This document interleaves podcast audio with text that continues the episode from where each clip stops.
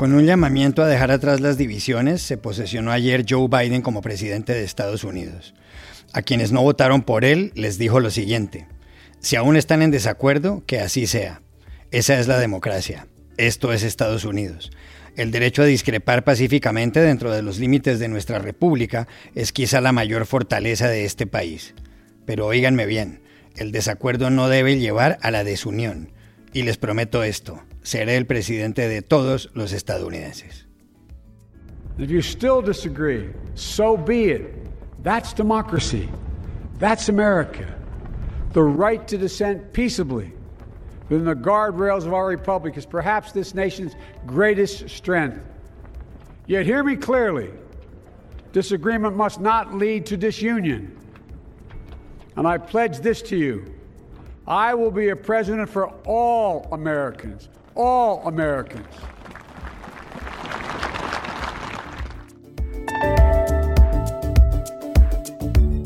¿Cómo describir el discurso del presidente número 46 de este país? ¿Cómo valorarlo? Se lo preguntamos a una prestigiosa politóloga de la Universidad de Maryland y a uno de los corresponsales latinoamericanos más experimentados de Washington. Donald Trump no quiso asistir a la investidura de Biden. Se marchó temprano en la mañana a la Florida.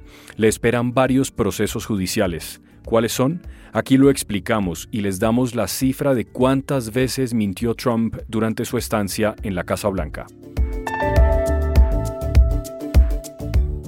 Hola, bienvenidos a El Washington Post. Soy Juan Carlos Iragorri, desde Madrid. Soy Dori Toribio, desde Washington, D.C. Soy Jorge Espinosa, desde Bogotá. Es jueves 21 de enero y esto es algo que usted debería saber hoy.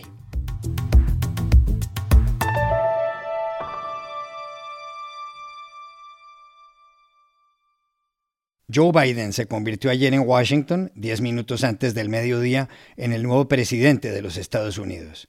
John Roberts, presidente de la Corte Suprema de Justicia, le tomó el juramento mientras el mandatario posaba su mano izquierda sobre la Biblia en poder de su familia desde hace 127 años. Por favor, levante su mano derecha y repita conmigo, le dijo Roberts.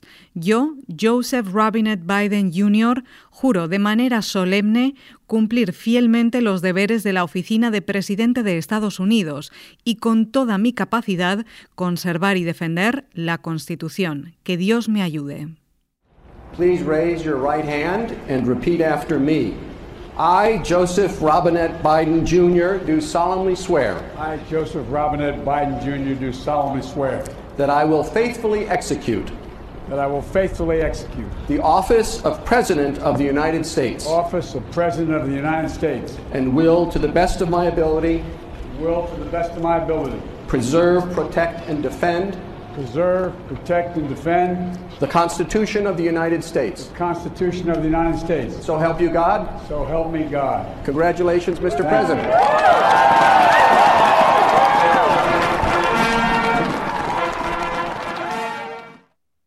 Joe Biden, que estaba acompañado por su esposa Jill y sus familiares, tomó después la palabra. This is America's Day. This is Democracy's Day. Este es el día de Estados Unidos. Este es el día de la democracia, dijo al empezar. Y agregó, seguramente en alusión a las últimas elecciones presidenciales. La voluntad del pueblo ha sido escuchada y atendida. Hemos aprendido que la democracia es preciada y que es frágil. A esta hora, amigos míos, la democracia ha prevalecido. The people, the will of the people has been heard, and the will of the people has been heeded. We've learned again that democracy is precious, democracy is fragile. And at this hour, my friends, democracy has prevailed. El fondo del discurso de Biden, la columna vertebral de su oración, en la que habló de los retos de la pandemia y de los problemas económicos, consistió en pedirles a los ciudadanos que vuelvan a encontrarse, que se unan incluso en medio de las divergencias. Tres expresidentes acompañaron a Biden en su investidura, Barack Obama, George W. Bush y Bill Clinton. Biden, que cumplió 78 años exactamente dos meses antes de posesionarse, es el presidente más viejo de la historia estadounidense y el segundo de credo católico. Otro acontecimiento histórico de la jornada fue la investidura de Kamala Harris como primera vicepresidenta de Estados Unidos, a lo que se agrega el hecho de que es la primera afroamericana y la primera con antepasados en el sur del Asia. Su madre nació en la India. Como suele ocurrir en estas ceremonias, un momento memorable se produjo cuando Amanda Gorman, una poeta de 22 años, clamó por la unidad nacional, otro cuando se escuchó el himno de Estados Unidos interpretado por Lady Gaga.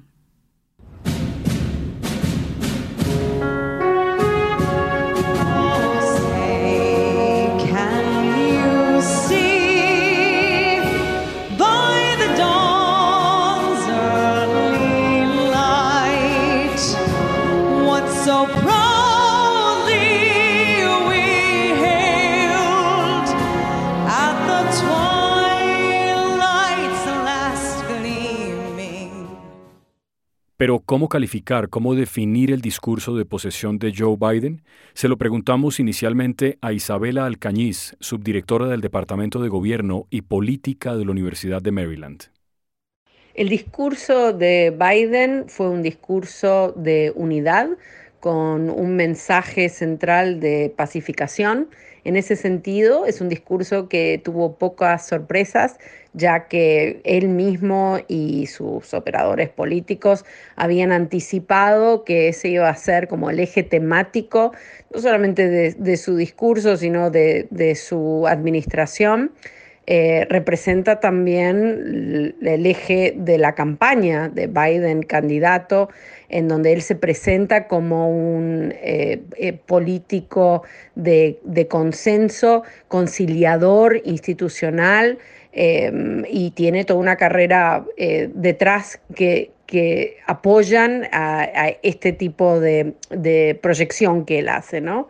Em, lo que me gustó del discurso es que a pesar de que ofrece un mensaje eh, muy esperanzador que, contrasta con, con, los hechos de hace dos semanas atrás, violentos y sediciosos, a pesar de que contrasta con la polarización profunda del país, eh, es un discurso que viene de un líder político histórico, que entiende mejor que nadie la polarización profunda del sistema político y, entonces en ese sentido es un mensaje de unidad, eh, pero realista.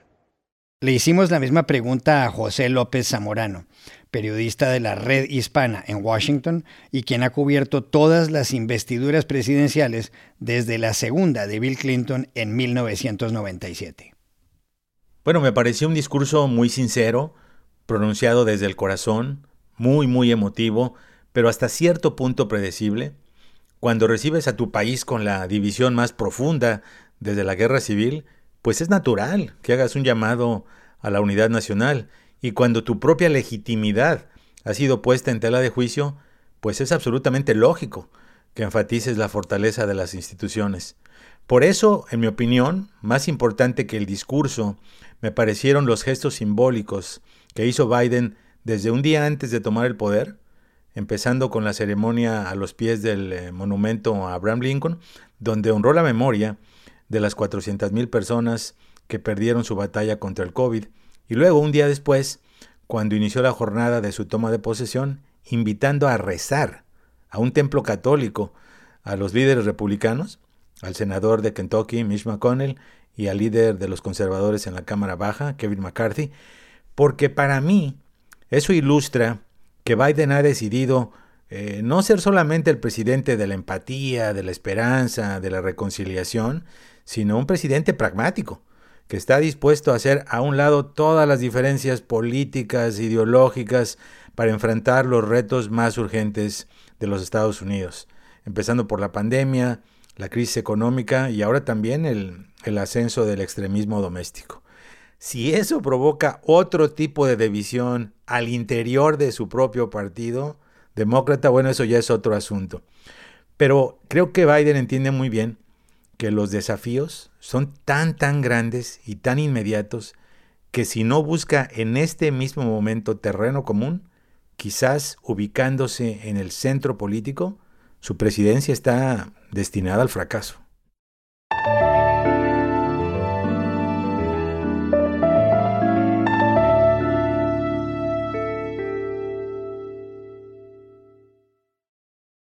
Donald Trump no quiso asistir a la investidura de su sucesor en la presidencia de Estados Unidos, Joe Biden. La última vez que pasó algo así fue en 1869, cuando Andrew Johnson se negó a estar junto a quien lo reemplazó, el general Ulysses Grant, porque éste lo odiaba y le pidió que no fuera. Trump se marchó de la Casa Blanca temprano en la mañana. Un helicóptero lo trasladó con su esposa Melania y con Byron, el hijo de ambos, a la base aérea de Andrews. Ahí lo esperaban sus familiares y un pequeño grupo de colaboradores. Al pie del avión presidencial, el Air Force One, que a las 9 de la mañana decoló con el expresidente rumbo a la Florida, Trump dijo que estos últimos cuatro años fueron increíbles, que se lograron muchas cosas, y agradeció a su familia, a sus amigos y a su equipo. This has been an incredible four years. Uh, we've accomplished so much together. I want to thank all of my family and my friends and my staff and so many other people for being here. I want to thank uh, you for your effort, your hard work. Aunque Trump no acompañó a Biden en la posesión, sí le dejó una carta en la oficina oval, como han hecho varios de sus predecesores. Biden se refirió a ella al final de la tarde. Dijo que tenía un tono generoso, pero que solo se referirá públicamente a ella cuando hable con Trump.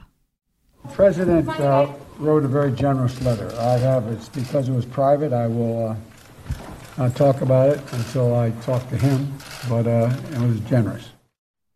Con Trump en las elecciones de noviembre, el Partido Republicano no solo perdió la Casa Blanca, también se quedó sin las mayorías en el Senado y no consiguió las de la Cámara de Representantes. Es algo que no ocurría desde 1892, con la derrota del candidato Benjamin Harrison a manos de Grover Cleveland. Espinosa, a Trump le esperan ahora varios procesos judiciales. El primero está a cargo del fiscal de Manhattan, Cyrus Vance pretende aclarar si hubo fraude a las normas de las campañas en los pagos a la exmodelo Karen McDougall y a la estrella porno Stormy Daniels, con el fin de que no acusaran a Trump de haber tenido relaciones sexuales con ellas. El segundo proceso, igualmente a cargo de Cyrus Vance, investiga si Trump violó hace un tiempo normas tributarias. El tercero, dirigido por la fiscal de Nueva York, Leticia James, averigua si el ya expresidente incurrió en fraude fiscal y bancario por haber inflado su patrimonio para conseguir préstamos. Un cuarto proceso se refiere a eventuales malas conductas sexuales de Trump. La periodista E. Jean Carroll ha señalado que él la violó hace varios años y que la ha difamado. Su abogada es la célebre Roberta Kaplan. Y hay dos casos más. Se investiga igualmente a Trump por la presunta violación de la cláusula de los emolumentos, que prohíbe que un funcionario se lucre de mandatarios o delegaciones extranjeras. Esto tiene que ver con la llegada de representantes de otros países a los hoteles de la organización Trump. Por último, está el segundo impeachment. La Cámara de Representantes acusó a Trump ante el Senado por incitar a la insurrección el pasado 6 de enero antes del asalto al Capitolio. Los senadores deben decidir próximamente cómo llevar adelante el trámite.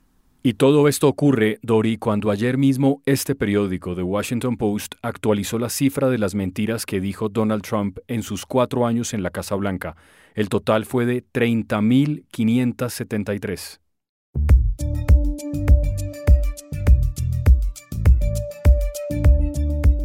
Y estas son otras cosas que usted también debería saber hoy.